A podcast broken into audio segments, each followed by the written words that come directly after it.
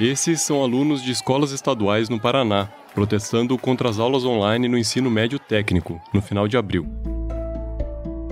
Em 2022, o governo paranaense abriu novos cursos técnicos, mas terceirizou a gestão para uma universidade privada, que ficou responsável pelos professores e conteúdos. As aulas são transmitidas online e acompanhadas por dezenas de turmas por televisores dentro da sala de aula, com apoio apenas de um monitor. A gente não aprende nada, porque é um professor que eu acho que tá em Maringá. É uma TV, entende? É uma TV bem grande assim na, na sala de aula. E nessa TV vai estar tá o Meet e o professor lá vai estar tá com a câmera ligada, explicando com a voz estourada. Não dá pra entender nada que ele fala. Esse é o Uric Dutra Lima de Fraga. Ele é aluno do primeiro ano do ensino médio em Curitiba, a mais de 400 quilômetros de Maringá, e optou por fazer o técnico em administração. Ele e mais um grupo de alunos da escola fizeram um protesto pedindo o fim das aulas online e a presença de um professor em sala.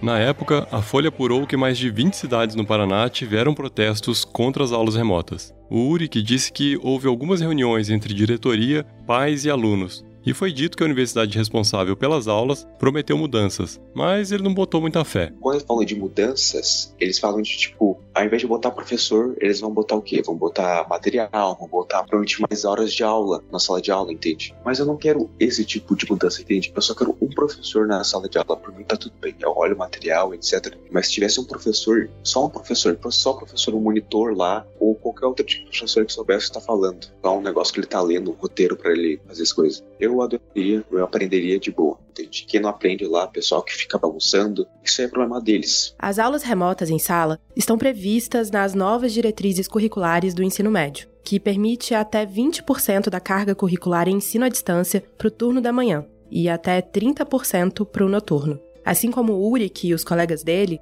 professores, pais e especialistas têm debatido e criticado a reforma, que este ano deve ser implementada no país todo, nas redes pública e particular.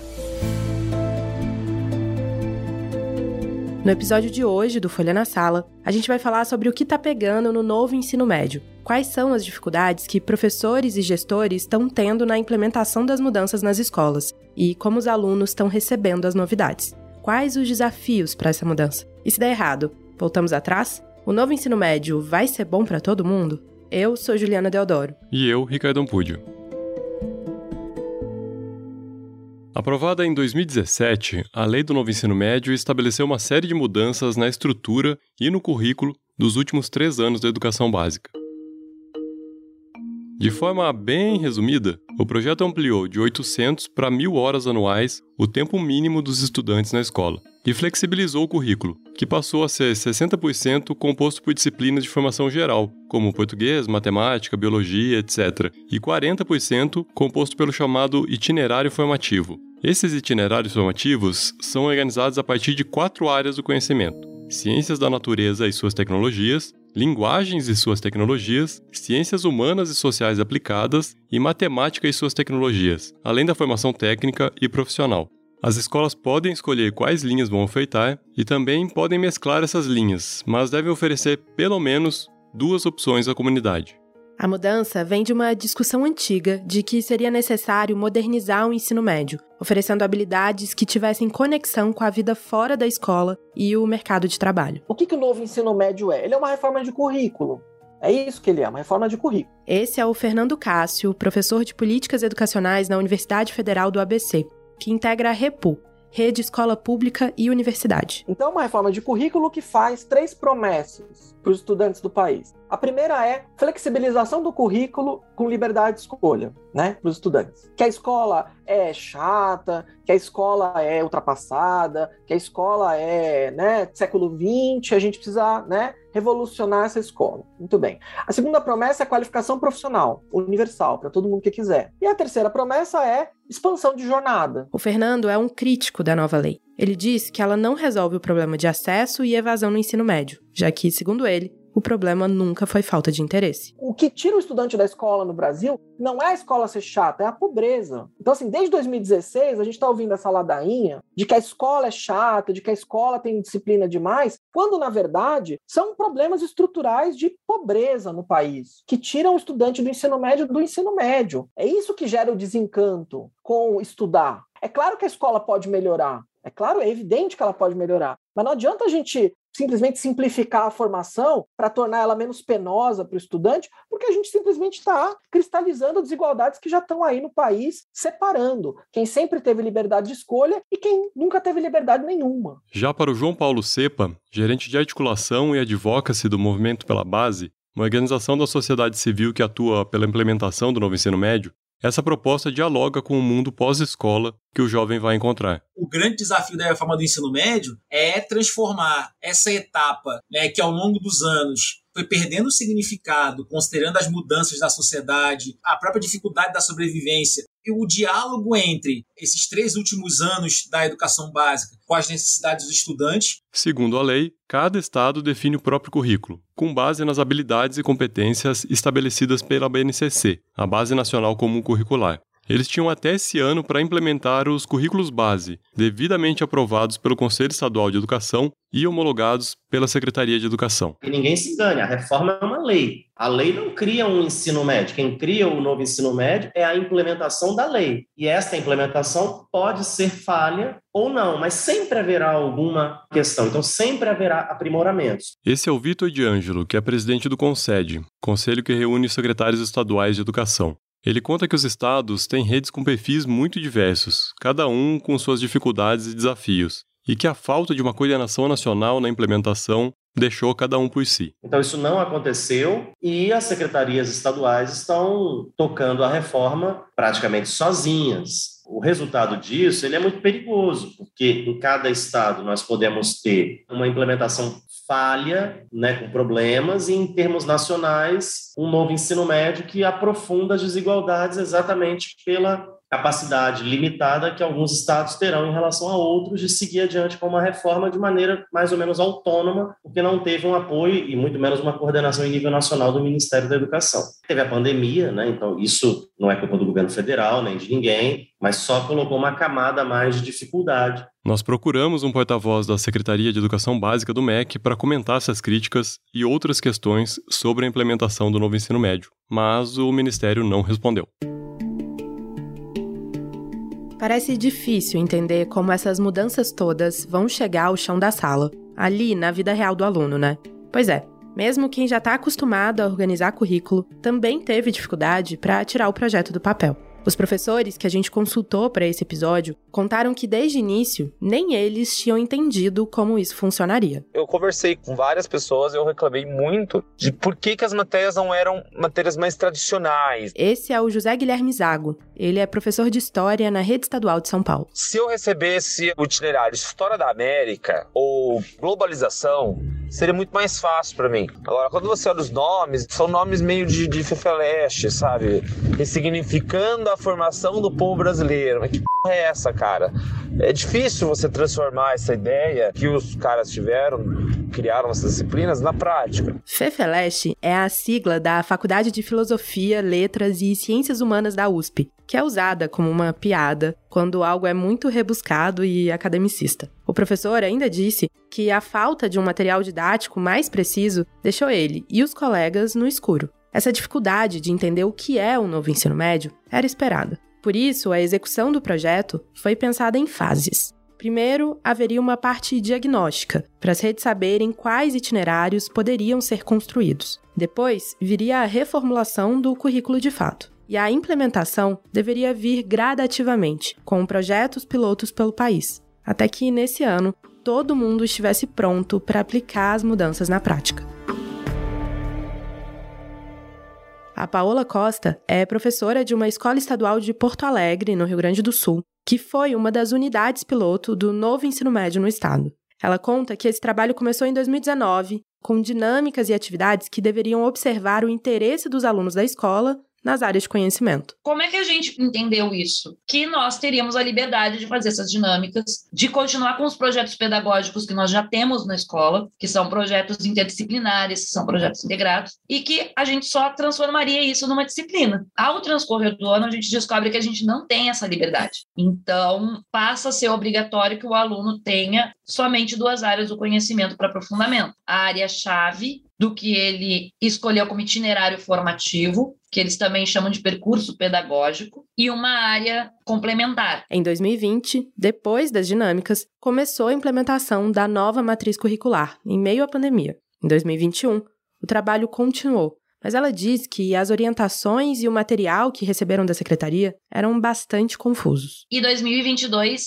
que é o terceiro ano de ensino médio, não tem matriz curricular. Então, o professor está este ano lecionando itinerários para as turmas de segundo e terceiro ano da escola piloto, ele só tem o nome da disciplina. Ele tem que se basear no que existe de 2020 e 2021, que é bem repetitivo, que não é completo, que é caótico, mas é nessa toada. Uma explicação para isso pode ser orçamentária. De acordo com o Vitor de Ângelo, presidente do Concede, a verba destinada para as escolas pilotos nos estados não foi repassada integralmente pelo MEC. Sem aquele recurso, você destruiu a ideia do piloto. E se o piloto é para eu, né, entre aspas, treinar o que vai ser essa escola que eu vou implementar daqui a pouco, então eu não fiz essa passagem. Ou seja, você já caiu direto no novo ensino médio sem a ideia do piloto. Foi uma sabotagem, pura e simplesmente, ao projeto de implementação do novo ensino médio. O Vitor diz que sem essa fase, muitos estados ficaram perdidos na implementação, e que se saiu melhor é quem já tinha escolas em tempo integral mais desenvolvidas, porque já tinham nessas unidades componentes que aparecem no novo ensino médio, como projeto de vida, disciplinas eletivas e estudos orientados.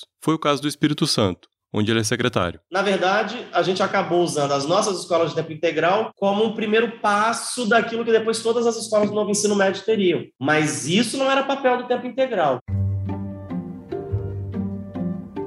Voltando para Paola. Ela é professora de geografia e foi articuladora do novo ensino médio na escola em que trabalha. Atualmente, ela ministra disciplinas relacionadas ao projeto de vida e componentes do percurso formativo. E depois de quatro anos lidando com esse currículo, ela acredita que não é possível trabalhar as habilidades e competências previstas na Base Nacional Comum Curricular no modelo de ensino proposto pela reforma. Muita gente pensa, ah, vocês, professores, não querem mudar, vocês não querem o novo. Não, a gente quer o novo. A gente quer um espaço em que eu possa trabalhar de forma prática com os meus alunos. A gente quer um espaço em que eles sejam mais protagonistas e se organizem em grupos, em grupos de estudo, em grupos de trabalho, que a gente possa fazer iniciação científica. Tudo isso professor professor quer. Mas não adianta querer exigir isso sem a infra, porque nós não temos infraestrutura, e tirando deles os componentes curriculares principais. A Paola vê problemas na estrutura curricular, que diminui as disciplinas básicas para a inserção dos itinerários formativos, e também na falta de infraestrutura, que não permite de fato o desenvolvimento de aulas que ensinem as habilidades aos estudantes. O resultado, segundo ela, é a desmotivação dos professores. Não tenho nenhum colega do ensino médio que não esteja desmotivado. Os colegas que trabalham com base, que são as disciplinas clássicas, né, que a gente já conhece, eles olham para a carga horária que eles têm para trabalhar em três anos e não sabem o que fazer, porque eles não vão conseguir fazer com que o aluno tenha contato com tudo que seria necessário para a formação dele. Quem está no itinerário, no percurso formativo, senta, olha para os colegas na sala dos professores e diz: Eu não sei mais o que fazer não tenho o que fazer. Eu não tenho um laboratório de informática para trabalhar, eu não tenho um espaço adequado, eu não tenho internet de alta velocidade, nada daquilo que se pede para trabalhar e se diz, não, agora o professor terá autonomia de trabalho. A gente se olha na sala dos professores, um olhar de tristeza. Qual é a autonomia que o professor tem sem ter infraestrutura de trabalho? Fernando Cássio, da UFABC, levanta dois pontos que, segundo ele, são muito relevantes na rotina dos docentes com a reforma do ensino médio: a intensificação do trabalho e a dificuldade de identificação dos conteúdos. O fato dos professores estarem perdidos, assim, eu devo dizer que isso é intencional. É, o objetivo é esse. O objetivo não é ter professores mais autônomos, com mais independência, que sejam donos do currículo, que tensionem o currículo, que modifiquem o currículo. Não é esse o objetivo. Se fosse esse o objetivo, a gente teria valorização profissional, teria professores mais valorizados, professores valorizados a né, avançarem em relação à proposta basal da reforma, né? Eu fui à escola estadual Alexander von Humboldt, que fica na Vila Anastácio, na zona oeste de São Paulo. Eu já havia ido até lá para um episódio da primeira temporada do Folha na Sala, em 2019, para mostrar um projeto de estudo sobre fake news de um professor de filosofia. Pois o professor do projeto, o Rodrigo de Carvalho, hoje é o diretor da escola. Nos últimos dois anos, a Rambo passou pelas mesmas dificuldades que já falamos muito nessa temporada. As desigualdades sociais e educacionais fizeram com que alguns alunos progredissem menos do que outros na pandemia. E agora, os professores trabalham para reparar essas perdas. Uma série de dificuldades que a gente foi superando aí ao longo desse tempo para que a gente conseguisse chegar onde a gente está. Temos defasagens? Temos, mas agora a gente está correndo atrás disso para tentar sanar todas essas dificuldades. Né? E esse desafio com o novo ensino médio presente agora, né, com o pessoal da segunda série, começando agora com esse novo currículo, é um desafio ainda maior né, uhum. de, de conseguir dar conta de tudo isso. O diretor conta que os professores da Rumbo também estranharam o currículo e a nova organização das disciplinas com nomes diferentes. Em vez dos nomes das disciplinas clássicas, os professores se depararam com unidades curriculares como Mundos que se Conectam, o Direito a ter Direitos, Números também Empoderam. Agora ele diz que já sente a equipe mais segura do projeto. As habilidades de história, as habilidades de geografia, as habilidades de filosofia, química, física, todas elas estão ali, com um nome um pouquinho diferente. Né? Então a gente vai ter que aprender também a se adaptar a essa nova nomenclatura. Né? E os professores, a princípio, né, com esses nomes diferentes, ficaram inseguros. Né? Poxa, o que, que eu vou trabalhar, por exemplo, em estatística de saúde no, no meio ambiente? Ah, mas estatística é matemática, são habilidades de matemática. Então você vai desenvolver habilidades matemáticas ali dentro daquele conteúdo, dentro daquela nova disciplina que está ali dentro do currículo do novo ensino médio. Né? Então agora os professores estão mais seguros né, com relação ao trabalho dentro né, dessa nova organização curricular. Para o Rodrigo, a sobreposição da pandemia com a reforma pesou um pouco, já que a escola estava reparando os estragos e tendo que colocar um novo ensino médio em prática ao mesmo tempo.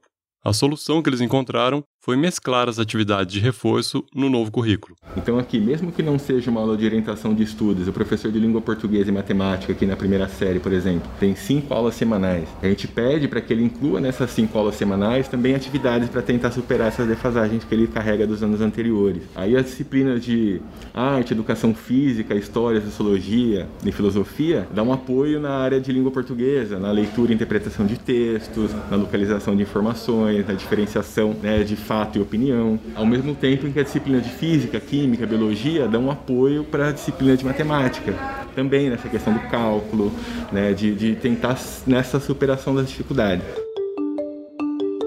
Na sala de leitura, eu encontrei a Jordana Catelli. Ela é aluna do segundo ano na Rambo e está cursando o itinerário de Ciências Humanas. Ela optou por esse caminho porque quer seguir carreira na área. Ainda não sabe bem o que, mas tem se preocupado com a própria formação nesse currículo novo. Ah, a diferença é que está diminuindo bastante a quantidade de matérias de exatas. Por um lado, gosto porque eu não sou muito fã de exatas, mas eu vejo que, tipo, numa prova do Enem, por exemplo, eu vou ter dificuldade. Eu consigo perceber isso. Para tentar resolver, a Jordana está estudando as matérias das disciplinas de exatas em casa por conta. Tenho que estudar mais em casa sozinha, porque eu não vou ter tanto auxílio das matérias da escola. Ela conta que uma dúvida comum entre os colegas foi se eles deveriam optar pelo itinerário que oferece mais matérias que eles têm dificuldade ou facilidade pensando na preparação para o vestibular e o Enem? Ah, eu penso em humanas porque é o que eu quero seguir e o que eu tenho mais facilidade.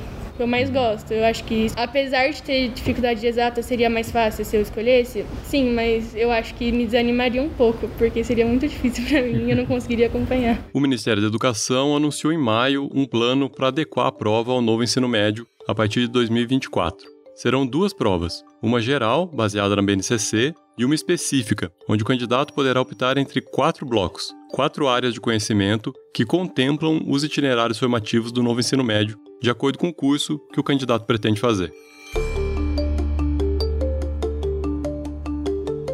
A professora Paola Costa, lá do Rio Grande do Sul, também notou nos alunos dela essa aflição em relação ao conteúdo das disciplinas, como se elas não dessem conta do que eles precisam aprender para entrar numa universidade. Ela diz que o currículo do Estado tem priorizado o empreendedorismo e dinâmicas de mercado de trabalho em algumas disciplinas, e que os alunos acabam tendo uma repetição dos conteúdos ao longo do ensino médio. Então ele passa os três anos do ensino médio praticamente vendo a mesma coisa, porque tudo na toada do empreendedorismo, empreendedorismo, empreendedorismo, e sempre com essa visão de você precisa ser desse jeito, você precisa ter essa postura, então você precisa ser sorrir, você precisa não discutir, você precisa não ter a exposição de determinados sentimentos, de determinadas emoções. Você precisa controlar tudo o que você tem de expressões emocionais. O mercado de trabalho não vai gostar disso de você. O mercado de trabalho ele quer que você seja uma pessoa mais passiva, menos ativa. A tua proatividade tem que estar só dentro do teu ambiente profissional. E isso, segundo ela, está gerando o mesmo efeito que a Jordana, aluna da Rambo, contou pra gente. Os alunos estão se sentindo despreparados e procurando alternativas, até dentro da escola. Agora, a gente já chegou num ponto que a carga horária para essas disciplinas de itinerário é muito grande. De tudo o que tinha a ser trabalhado de mercado de trabalho, de empreendedorismo e afins, que não seja coach, que não seja a gente pegar um livro de autoajuda para trabalhar com ele, já foi feito. Então, o terceiro ano do ensino médio, por exemplo, ele está insatisfeito. Eles olham para a gente e dizem assim, Sora, tem como, ao invés da senhora dar o itinerário, fazer revisão para a gente para o Enem vestibular? Porque a gente só tem um período por semana de geografia agora. E a senhora é professora de geografia, a senhora podia usar o itinerário para revisar? Quando o novo ensino médio foi pensado, lá atrás, vários especialistas levantaram a preocupação de que essa reforma poderia aumentar as desigualdades nos sistemas de ensino. A Repu, Rede Escola Pública e Universidade, da qual Fernando Cássio faz parte, divulgou recentemente uma pesquisa em que avalia a oferta de itinerários formativos na rede estadual de São Paulo. O estado é o que está mais avançado na implementação do novo ensino médio no país. Ele começou em 2021 e, nesse ano, já tem o primeiro e o segundo anos com um novo currículo. Em resumo, o que a pesquisa mostra é que 1.327 escolas que representam mais de um terço das instituições de ensino médio do Estado, ofertam apenas dois itinerários formativos, o mínimo exigido pela lei, e que 70% dessas escolas oferecem os mesmos dois itinerários: Cultura e Movimento, que reúne linguagem e ciências humanas, e Meu Papel no Desenvolvimento Sustentável, que aprofunda matemática e ciências da natureza. Segundo Fernando, esses resultados mostram que a liberdade de escolha dos alunos, que seria um ponto-chave da reforma, na prática não está se realizando não é possível vender uma promessa de liberdade de escolha sem ter política pública para ampliar as condições efetivas de oferta. O estudo feito pela Repu também cruzou os dados da Secretaria de Educação com o índice socioeconômico dos alunos e concluiu que não só a possibilidade de escolha de itinerários é restrita, como ela é distribuída de forma desigual na rede. E o que a gente vai observar também é que as escolas mais vulneráveis, onde estudam estudantes mais pobres, com renda menor, com famílias com escolaridade menor, elas são escolas com menor variedade de itinerários formativos. A possibilidade de escolha, ela é menor, substantivamente menor, nas escolas que atendem estudantes mais pobres, aqueles que mais precisariam de uma escola de qualidade melhor. Bom, mas o que, que determina a oferta de itinerários?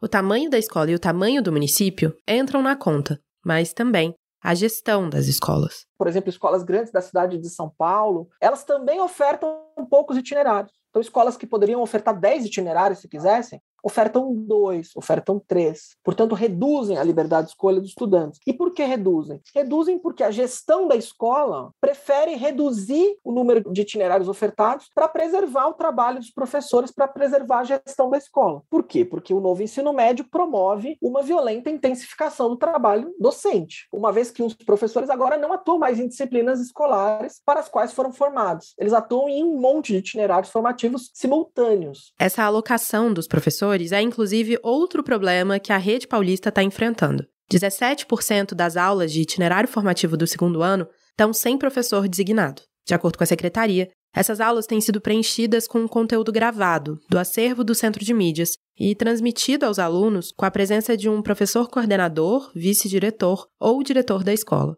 Como ouvimos no caso do Paraná, que abriu esse episódio, soluções como essa geram polêmica especialmente depois de dois anos de pandemia. A propaganda diz que a gente está passando por uma revolução educacional, que as escolas estão se transformando numa maravilha. E enquanto isso, não, os alunos não têm professor, não tem aula, percebe? O problema não necessariamente é a reforma. O problema é a sua implementação. Esse é o Vitor D'Angelo, presidente do Concede, novamente. O Vitor diz que a desigualdade de oferta de itinerários sempre foi uma preocupação, mas que isso poderia ser solucionado com investimento, uma função que, mais uma vez, caberia ao governo federal. O MEC tem um papel constitucional, que não é só de coordenação, é um papel supletivo. Né? A ele cabe a coordenação e a redistribuição desses recursos para tentar fazer um contrapeso nas diferentes situações, sejam elas intraestaduais e intrarregionais. Na medida em que isso não aconteceu, é daí que você tem uma fragilidade do novo ensino médio. Mas o Vitor lembra também que esse ano é só o começo da implementação e que dificuldades, como as que a pesquisa da Repu mostrou, podem servir de guia para mudanças e ajustes. A grande maioria das redes começou a reforma com aumento da carga horária, mas ainda sem os itinerários formativos, que devem começar a ser oferecidos no ano que vem, quando novas gestões estiverem nos estados. Os futuros gestores, os que assumirem, ou continuarem, mas os que assumirem em 2023, estes precisam ter a clareza de que, no caso do novo ensino médio, eles vão receber algo muito legal, sabe, de muito potencial. Mas é uma bomba relógio a ser desarmada, porque ela tem também muitas questões a serem resolvidas e elas começam agora em 22, mas elas vão desaguar com muita força em 23 e em 24. A estrutura educacional do Brasil é extremamente complexa e, por isso, reformas que mexem tão fundo nela demoram a acontecer. Os percalços e os desafios são muitos, como a gente ouviu nesse episódio. Diante disso, fica a dúvida: há alguma chance do novo ensino médio não ir para frente? A gente fez essa pergunta para todos os entrevistados com quem conversamos nesse episódio. O João Paulo Cepa, do Movimento pela Base, diz que não. A gente vê muito pouco essa possibilidade que a reforma não aconteça, e o que a gente tem visto nos estados é um esforço hercúleo do poder público e do governo federal, né, que é óbvio que esse esforço vai ser cada vez maior, dado o tamanho do desafio, mas o que a gente enxerga enquanto movimento pela base é que está todo mundo trabalhando muito para que essa reforma aconteça. Porque a gente enxerga que ela é uma luz no fim do túnel para muitos desses jovens que não veem nenhum significado para o ensino médio no Brasil. Por outro lado, o Fernando Cássio, professor da UFABC, acha que o projeto pode sim fracassar e que isso seria uma boa oportunidade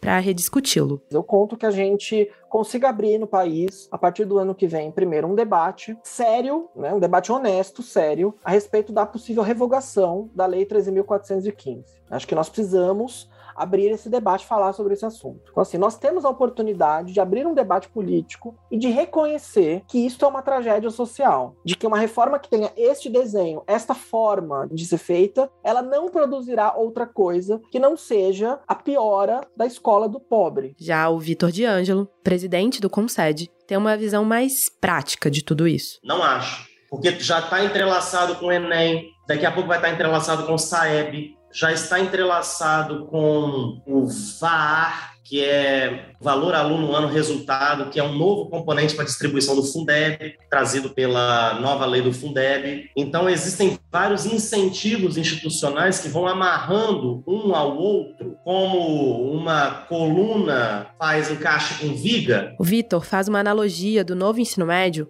com um prédio que está sendo construído, que já tem a estrutura pronta mas ainda tá sem as paredes. O que eu acho é que a gente tem que tomar uma decisão. Nós vamos ficar com um esqueleto, porque ele não vai cair. Ou vamos logo fazer a parede. É isso. A opção de derrubar o esqueleto, eu acho que não existe. Né? A opção é entre fazer a parede ou deixar só o esqueleto. Deixar só o esqueleto, eu acho uma crueldade com os estudantes. O fato é que haverá alunos em sala de aula cursando algum currículo de ensino médio. Então, nós vamos oferecer para eles o que exatamente? Pelo sim ou pelo não. O fato é que um novo ensino médio mal implementado diminui ainda mais as oportunidades de milhões de jovens que vêm na escola e na educação, uma janela para um futuro melhor. Esse foi Folha na Sala, o podcast da Folha para professores em parceria com o Itaú Social. Você já sabe, mas é bom lembrar. Nossos episódios vão ao ar às terças a cada 15 dias em todas as plataformas de podcast e no site da Folha. Então assine nosso feed e ative as notificações para não perder nenhum. Eu sou Ricardo Ampudia. E eu sou Juliana Deodoro. Nós fizemos a reportagem e o roteiro. Nesse episódio, usamos áudios do acervo pessoal dos estudantes de Cascavel e Curitiba. A coordenação do podcast é de Ângela Pinho, Daniel Castro e Magé Flores. A edição de som é do Luan Lencar. Tchau. Tchau. Para tecer uma educação de qualidade é preciso entrelaçar bons fios. O Polo, ambiente de formação do Itaú Social, valoriza os saberes, o diálogo e a troca de experiências. Conheça mais sobre o Polo em polo.org.br. Itaú Social.